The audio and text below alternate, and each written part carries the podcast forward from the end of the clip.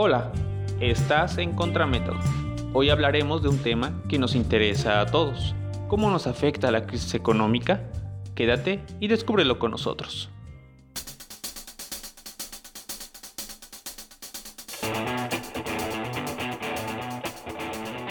Bienvenidos nuevamente a Contramétodo, un espacio desde las ciencias sociales donde hablaremos de los problemas del día a día. Hoy vamos a tocar un tema que nos interesa a todos, el de la economía. ¿Cómo nos está afectando esta pandemia ¿Podemos hacer algo respecto de ello?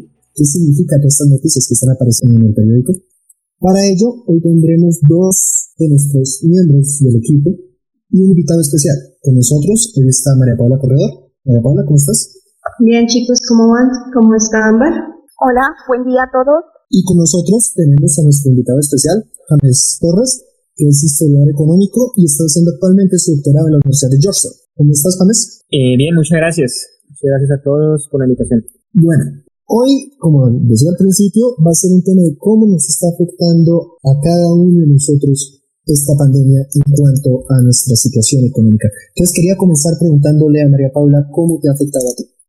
Bueno, les cuento que un caso particular que es el de mi familia. Bueno, mi familia depende de una economía familiar. ¿Qué, qué significa eso? Tenemos una pequeña empresa donde mi papá y mi mamá trabajan juntos y es un taller de mecánica. Ahí trabajan otras seis personas. Eh, con todo esto de la crisis, pues se ha cerrado con el confinamiento el taller y han sido seis semanas en los que no han tenido ingresos. Pues mis padres dependen de eso. Menos mal tienen algo de ahorros, pero no es mucho. Y los chicos que trabajan para ellos, pues también están en una situación complicada. Y con las noticias que hubo últimamente de los bajos precios en el petróleo, me hace a mí preguntarme, bueno, ¿cómo eso va a afectar a que la gente se movilice en carro? Y, por tanto, ¿cómo va a afectar a mi familia? ¿Quiénes van a llevar ahora los, los carros a reparar cuando no hay suficiente dinero para otras cosas, no? Entonces supongo que la gente va a preferir comer a llevar los carros a reparar. Y esa es mi preocupación ahora. No entiendo muy bien eh, esta cuestión del petróleo, cómo me afecta directamente. Ámbar, ¿a ti cómo te ha afectado? ¿Cómo está tu familia? Cuéntanos. Sí, María Paula, gracias. Pues claro que la baja del precio del petróleo nos ha afectado a todo el mundo, de manera más directa o de manera más indirecta. Pues es imposible no mirar eh, el precio de las materias primas, la caída de las monedas frente al dólar, la interrupción de las cadenas de producción, la caída del turismo, en fin, la lista es muy larga.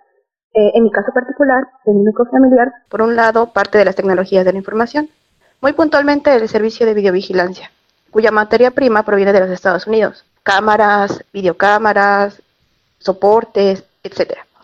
Entonces, con esta caída del dólar, trae consigo un aumento de los precios y por lo tanto requiere una mayor inversión. Pero ¿qué pasa cuando no hay ventas? No se puede invertir. Entonces, en este momento, las personas y las compañías prefieren ahorrar su dinero y preocuparse por otras cosas que por la videovigilancia, pues porque se encuentran encerrados. Entonces no pueden invertir en esas cosas. Entonces, en cuanto a mi economía, está afectada por eso, porque está parada toda esa parte de las tecnologías, por lo menos en la videovigilancia. Jason, tú cuéntanos. Es difícil. Mi madre es dueña de un consultorio particular, es médico general, y depende en gran medida de los pacientes que ella se puede hacer al día. Usualmente ella se hace 30 pacientes y su número se ha reducido a 5, eh, a veces 5 a la semana. Luego es muy, muy particular porque toda una familia depende de ella y es muy difícil mantener una familia con esto. Sin embargo, sabemos cómo estas grandes noticias que están apareciendo en los periódicos sobre cómo el petróleo nos está afectando puede afectar estos sectores de la economía. Quiero que nuestro invitado especial James nos dé una explicación de esto qué significa esto de la caída del petróleo, porque lo que cayeron no fue como tal el precio inmediato, sino los precios de futuros. ¿Qué significa esto de los precios del futuro y cómo puede afectar a los países? Esta crisis, digamos, tiene un impacto que atraviesa los diferentes sectores de la economía. Creo que los tres ejemplos que ustedes han puesto son bastante heterogéneos, pero que pues muestran, dijéramos, los tiempos difíciles que esto es la primera vez que, dijéramos, un shock exógeno como una peste, una plaga azota, dijéramos, la economía global. No es la primera vez, pero quizás sí es la primera en que se conjuga con, dijéramos, otras variables que quizá no en el pasado no se habían conjugado. y ustedes tienen razón, el petróleo y guerra comercial que se viene desarrollando entre Arabia Saudita y Rusia, eh, dos grandes productores de petróleo, pues tienen, dijéramos, una serie de, de externalidades frente a todos los mercados. Entonces, para hacer una historia larga, muy corta, básicamente cuando sucede esta reducción de los precios del petróleo, hay dos grandes impactos. Uno fiscal, digamos, que afecta a la mayor parte de la gente que depende directa o indirectamente del gasto público del Estado, y particularmente en los países latinoamericanos, donde muchos de ellos, gran parte del presupuesto y el flujo de caja depende del precio del petróleo. Entonces, una reducción del precio del petróleo pues pone, dijéramos, cualquier tipo de pronóstico fiscal a tambalear. Entonces, eso es lo primero. Lo segundo tiene que ver eh, con la depreciación, dijéramos, de estas monedas que afectan a los importadores. Creo que el caso de Ámbar es un, es un, es un ejemplo muy claro de cómo, dijéramos, una moneda para todas aquellas, digamos, a todas las cadenas de valor que dependen de insumos importados, pues se van a ver afectados. Entonces, el caso colombiano es un caso paradigmático porque, dijéramos, nuestra agricultura también depende en gran medida de importación de muchos insumos, pues, particularmente pesticidas. Entonces, para ponerles un ejemplo, eh, depreciación que se ha generado, una depreciación terrible, pues ha subido los costos de producción de, de estos productores, eh, me perdonan la redundancia, y esto, dijéramos, ha generado una pérdida de competitividad impresionante. Entonces, hay dos efectos. El, el, fiscal más directo que tiene que ver con la depreciación de las monedas. Ahora, esto se conjuga mucho con el hecho de que desde hace varios años el problema es que el mercado de futuros de, de, de ha sido muy volátil. Ha dependido mucho de negociaciones de la OPEC que no han sido del todo claras, transparentes, eh, y esto es lo que va desencadenó, entre otras cosas, la guerra entre Rusia y, Arabia Saudita, y que realmente no ha habido un, una voluntad política de superar un poco la dependencia eh, combustibles fósiles. Entonces, eh, bueno, pues esto ya se venía incubando y ahora llega este choque exógeno que realmente nadie lo veía venir. Algunas eh, mentes eh, un poco audaces que ya habían dicho, hombre, la, la fragilidad de nuestras economías frente a una pandemia, pero realmente nadie en el mercado se veía venir algo así. Excelente interpretación. Ahora vamos a escuchar la voz de alguien del común, de alguien que trabaja en el mundo formal, con este pequeño audio que nos enviaron. Mi nombre es Juan Carlos Ulloa. Eh, actualmente me desempeño como conductor de aplicaciones de transporte, llámese Uber, InDriver, Didi, Bit, entre otras. Y esta situación de eh, cuarentena por el COVID-19 ha afectado bastante mi economía. Llevo más de 45, 50 días en los que no he podido trabajar y gracias a que tengo ahorros he podido solventar esta situación.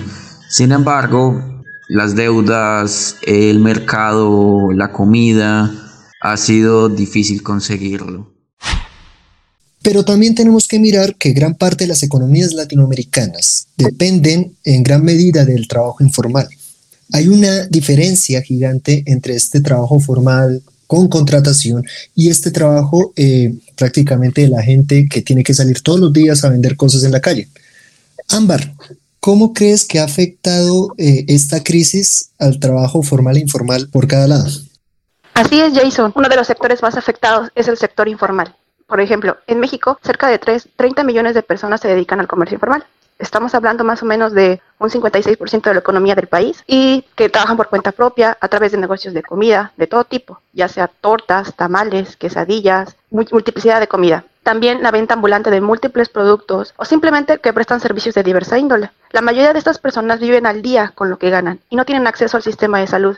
Su actividad simplemente genera, no simplemente, mayormente genera el 22% del Producto Interno Bruto del país. No es tan fácil para ellos parar, no porque no quieran, sino porque sencillamente no pueden hacerlo. Su familia depende de ellos. O los mata el virus o los mata el hambre. Por lo que esta situación es un duro golpe para ese sector poblacional. Es indudable que cuando pase la pandemia habrá un aumento de la pobreza, la desigualdad económica en el corto plazo permeará más. Quizá uno de los legados positivos sea que se considere una mayor inversión al sector público de salud.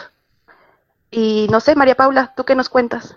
En Colombia la situación no ha estado tampoco fácil. También hay mucha gente que depende del día a día, mucha gente que depende de vender, en este caso no tamales ni tacos, pero sí arepas, de vender perros calientes en la calle, de el comercio en general, como estos pequeños puestos de dulces. Mucha gente depende de este comercio informal. Pero además les cuento que hay otro tipo de trabajos que son unos trabajos que uno esperaría que sean más o menos como trabajar en un call center, pero lo que vimos al principio de la pandemia es que a pesar de que se hubieran puesto estas leyes contra los despidos masivos, el sector que más sufrió fue el de los call centers. Esta, mm, digamos, esta dinámica que se da muy comúnmente entre, entre el call center de despedir gente cada dos meses, cada tres meses, ahora se incrementa con la gran cantidad de gente que sale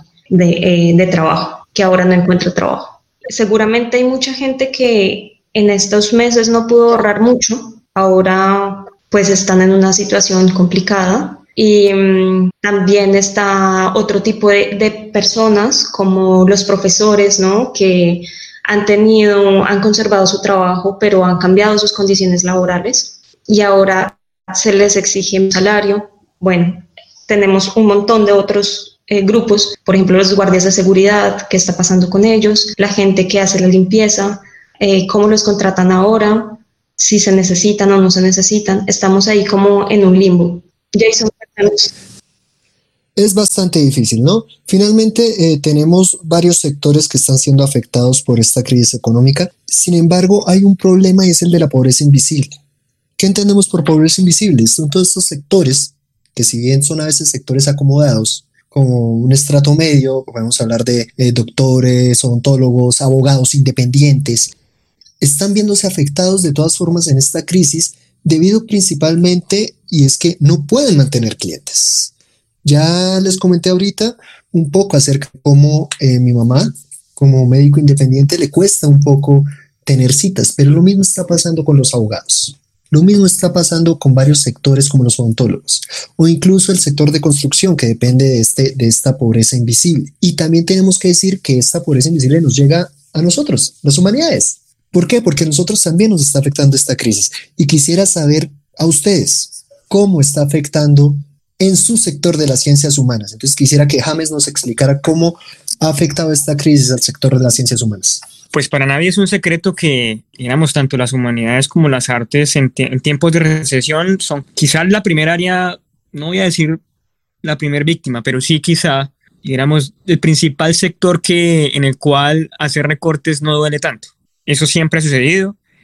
observamos lo que pasó en la recesión de 2008, la cantidad de recortes y la cantidad de inversión, tanto en la compra y venta de arte, en la compra y venta de libros de humanidades, en general dijéramos en frente a la contratación de profesores para en las universidades y en colegios para dar clases, pues se ve reflejada, sobre todo aquí en Estados Unidos, donde las estadísticas son más o menos eh, sólidas, es claro, ¿no?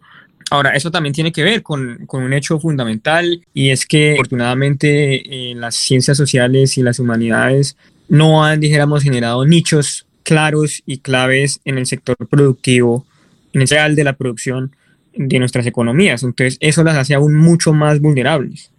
Entonces, por ejemplo, en el caso particular de la historia, se, se generan historiadores que en teoría deberían desempeñarse en el área de la investigación, pero dado que la investigación depende a su vez de fondos provenientes del Estado y provenientes del sector productivo también, pues esas investigaciones muchas veces no generan los suficientes eh, recursos, pues porque realmente no están analizando que uno tiene es un desempleo espantoso eh, en ese sector. Y en tiempos de recesión, pues eso se vuelve aún mucho más acuciante. Entonces, básicamente, yo pienso que en tiempos de pandemia y en tiempos de crisis económica, lo que deben hacerse es estas, estas disciplinas un poco repensar tanto su dependencia frente al sector fiscal, que no puede seguir así, es decir, a mi modo ver, eh, creo que en eso el sistema americano es un poco, un poco más flexible, porque que no en el caso quizá mexicano y colombiano, donde éramos la inversión que hace el Estado en humanidades es gran parte de la inversión en ese sector. Aquí en Estados Unidos el sector privado tiene un poco más de inversión allí. Entonces quizá valdría la pena pensar en esta crisis le diga a las universidades que necesitan involucrarnos más y ampliar más el portafolio de servicios que ofrecen nuestros egresados. Muchas gracias, James. Ahora quisiera saber la opinión de Ámbar. Ámbar, desde tu punto de vista, ¿cómo crees que ha afectado esta crisis a las ciencias humanas?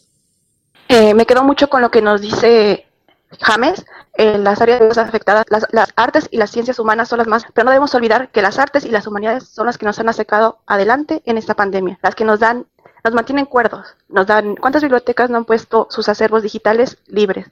¿Cuántos museos no han puesto sus recorridos virtuales libres? Hay muchos ejercicios artísticos que nos están sacando a flote y nos permiten mantener la cordura. En mi caso, mi madre es profesora de secundaria, de arte, teatro.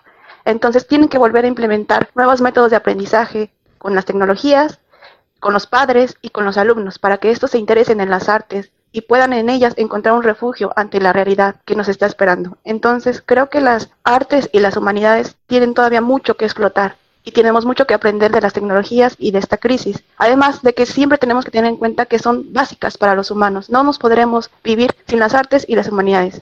Si bien los recortes siempre nos afectan, pero la vocación que tenemos hacia ellas siempre nos van a sacar a flote. Evidentemente no comemos de la vocación, por eso es un momento ideal para que nos demos cuenta cómo puede invertirse mejor en las artes y en las humanidades y cómo aprovechar mejor las tecnologías, porque nunca deben de estar peleadas con, entre ellas, sino deben ser aliadas las unas de las otras. Lo estamos viendo ahora, como les decía, los museos que han puesto recorridos virtuales. El Museo del Prado saca exposiciones y explicaciones, visitas guiadas en vivo, y eso ha mantenido que mucha gente se despierte temprano a verlas. ¿Qué pasa también con los archivos? Se ponen digitales todos sus documentos, bibliotecas que permiten que sus acervos estén disponibles para todos, y así, un montón de cosas que nos han permitido la cercanía con las humanidades desde nuestros hogares. ¿Y tú, María Paula, qué opinas al respecto? Bueno, yo estoy por la misma línea. Desde mi caso personal, que trabajo en archivos, eso también ha sido un golpe para nosotros y creo que es el momento en que se va a repensar cómo podemos hacer que estas humanidades lleguen a más personas, ¿no? ¿Cómo podemos mostrar que nosotros como sociólogos, antropólogos, filósofos, historiadores, somos útiles? Creo que eso no lo hemos hablado mucho, pero por ejemplo, los sociólogos pueden dar una visión más acertada de cómo se está viviendo ahora la pandemia, de los problemas que tenemos, de cuáles son los grupos más, digamos, los grupos humanos más afectados, cuáles son las poblaciones, a quienes llegan los recursos. Los antropólogos pueden ayudar con las dinámicas, por ejemplo, rituales de algunos grupos para disminuir el riesgo de contagio. Esto ya lo hemos visto en algunas investigaciones y los historiadores podemos mirar hacia atrás y proponer desde el pasado cómo se ha tratado la pandemia y cómo se ha tratado la crisis económica. Creo también pues que nos va a afectar en nuestro día a día. Nosotros como historiadores no hemos tenido acceso a ciertos repositorios porque se encuentran todavía en físico, pero además tengo el caso de mi jefe y es arqueólogo me dice que el problema actual es que no se va a poder hacer, no se van a poder llevar a cabo muchos proyectos, precisamente por la cuarentena, porque va a haber recortes en el sector cultural y porque vamos a tener mayor presupuesto dispuesto para otras cosas, para otras investigaciones, dejando un poco al lado las humanidades. Un saludo a todos. Me llamo Juan Felipe Pérez Díaz. Soy profesional de las ciencias sociales y, generalmente, laboro en proyectos arqueológicos históricos o investigaciones relacionadas con el patrimonio cultural. En estos tiempos de pandemia, no solamente durante la cuarentena, sino a futuro, creo que a nivel profesional tendré que ajustarme a los nuevos requerimientos de la sociedad en términos de ser más interactivo, dominar mejor los ámbitos virtuales y seguramente plantear proyectos que no solamente busquen un beneficio común pequeño en la sociedad, sino que tengan un amplio impacto global. Eso me preocupa un poco. Jason, ¿tú qué piensas de esto? Es difícil porque actualmente gran parte de las personas que trabajan en ciencias sociales, sea la rama que sea, como dijo James, dependemos en gran medida de, la, labor estatal o de lo que los contratos que salgan por el Estado. Definitivamente van a comenzar a reducirse. Igualmente, si no estamos trabajando en el sector institucional, estamos trabajando como independientes y esto nos afecta porque con todo esto cerrado, más de uno está viviendo de los ahorros que no tiene, más de uno está pidiendo préstamos para poder sobrevivir al siguiente mes o incluso en el sector ya de la archivística, dependemos de que en algún momento las empresas abran y vuelvan a abrir contratos para organización de archivos. Eso es muy difícil considerando que uno de los principales recortes que hacen las empresas durante las crisis son los archivos. Entonces vemos un panorama algo difícil. Pero ahora quiero hacerles otra pregunta muy importante considerando que ustedes tres no se encuentran en esos países de origen. ustedes decidieron ir a estudiar afuera, decidieron emprender una nueva carrera eh, fuera de sus países y quería saber cómo ven ustedes el volver a Colombia o a México. ¿Cómo sienten que, va a ser ahora, después de esta crisis, el volver a sus países de origen? ¿Les interesa volver o, definitivamente prefieren quedarse donde están. María Paula, ¿qué opinas? Bueno, yo estoy en España, como les contaba en alguna ocasión, y yo veo muy complicado el tema, como decía Jason, de la contratación. Aquí es ya de por sí difícil, complicado. Las oposiciones, como le llaman acá los concursos de profesores, abren plazas de, de 5 o 10 personas y se presentan 500. Entonces veo muy complicado ejercer mi profesión acá.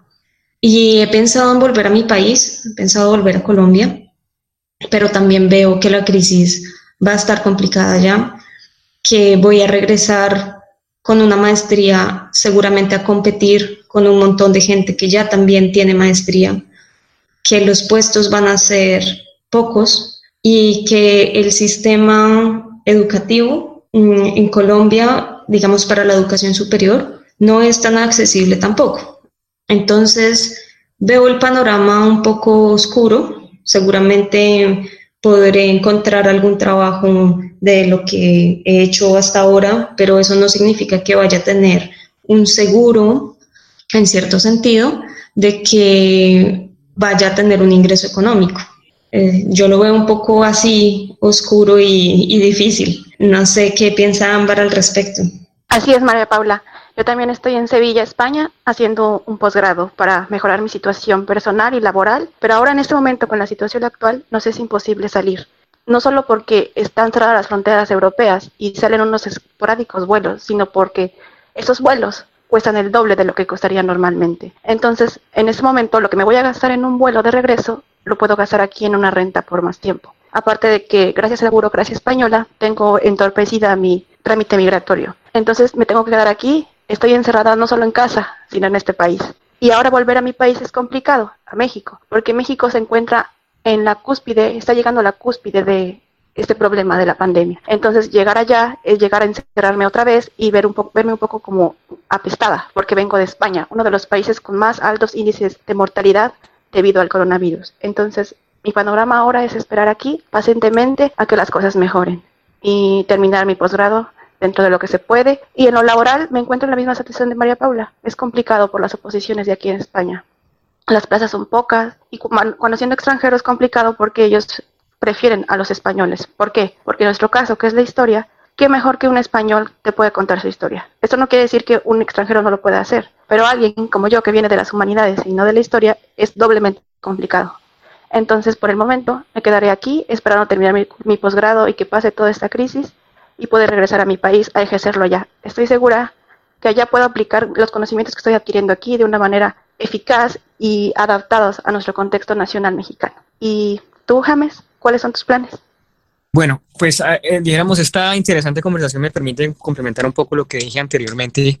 Dijéramos, el mercado de trabajo para las humanidades y las ciencias sociales, infortunadamente es que para Latinoamérica no tenemos buenas estadísticas para uno realizar una discusión desde un punto de vista un poco más rigurosa y no tanto personal desde el, digamos, desde la experiencia de cada uno y desde el sentido común eh, frente al mercado laboral. ¿no? Estados Unidos, que hay un poco, las estadísticas son un poco mejores, que le permiten a uno responder la pregunta un poco de una manera un poco más general. Y es, eh, el problema es que desde el año 8, digamos, la demanda por personas eh, con doctorado en humanidades y en ciencias sociales se ha mantenido más o menos estable.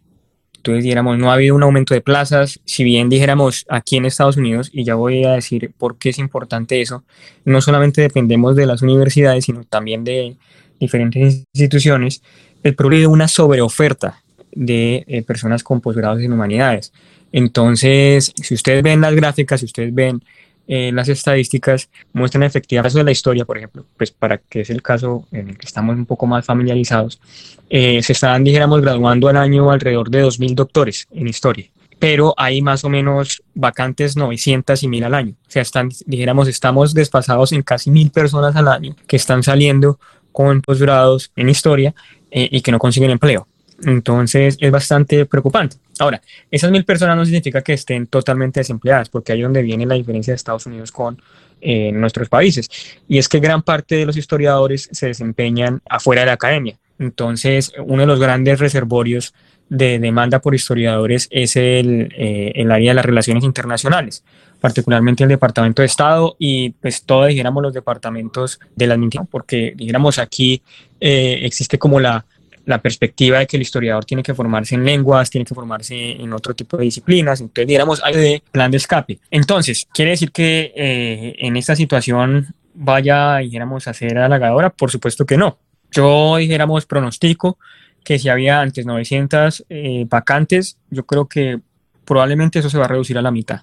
Entonces vamos a tener 1.500 personas que no van a estar en la academia y probablemente la el sector de la nueva academia, si se me permite el, término, no va a absorber más de 500, 600 personas. Entonces, digamos, esas, esas mil vacantes, esas mil personas que van a quedar desempleadas, ahora sí se van a ver bastante eh, afectadas. Entonces, eso, yo obviamente nunca tenía la perspectiva de quedarme acá, yo siempre he pensado volver a Colombia, pero pues por ahora en este instante no estoy, no, no, no estoy en una situación complicada, pues porque estoy terminando la tesis, me queda siempre todavía un año y medio de funding, entonces como que no, no he pensado realmente el hecho de, de, mi futuro, pero, pero si más o menos la línea del mercado norteamericano, pues uno puede ver que en Colombia probablemente esas cifras son un poco peores.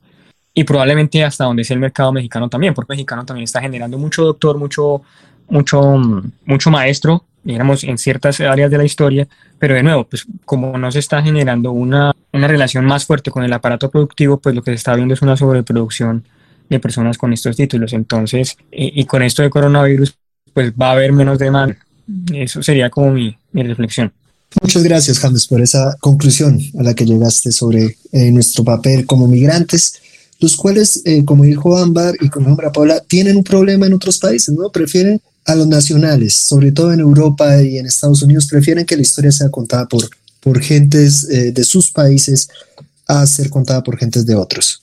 Esto nos puede llevar a otros temas sobre discriminación de ciertos grupos sociales, sobre xenofobia hacia los, hacia los migrantes, o, y cómo será este papel después del coronavirus. Creo que son temas que podremos tocar en nuestros próximos eh, números de Contramétodo. Por ahora quisiera agradecerle a nuestro invitado especial, James. Muchísimas gracias por venir. No, muchas gracias. Muchas gracias a ustedes por la invitación, a Ámbar, a María Paula y a Jason. También agradecerle a María Paula y a Ámbar por estar con nosotros una vez más. Muchas gracias, chicas. Gracias. Gracias a todos. Un saludo. Hemos llegado al final de otro capítulo de Contrameto. Recuerden que pueden seguirnos en nuestras redes sociales, en Twitter como arroba contrameto y en Instagram como cm.contramétodo. Queremos llevarle las ciencias sociales cada vez más a sus casas. Nuevamente, muchas gracias por escucharnos y espero que tengan un hermoso día.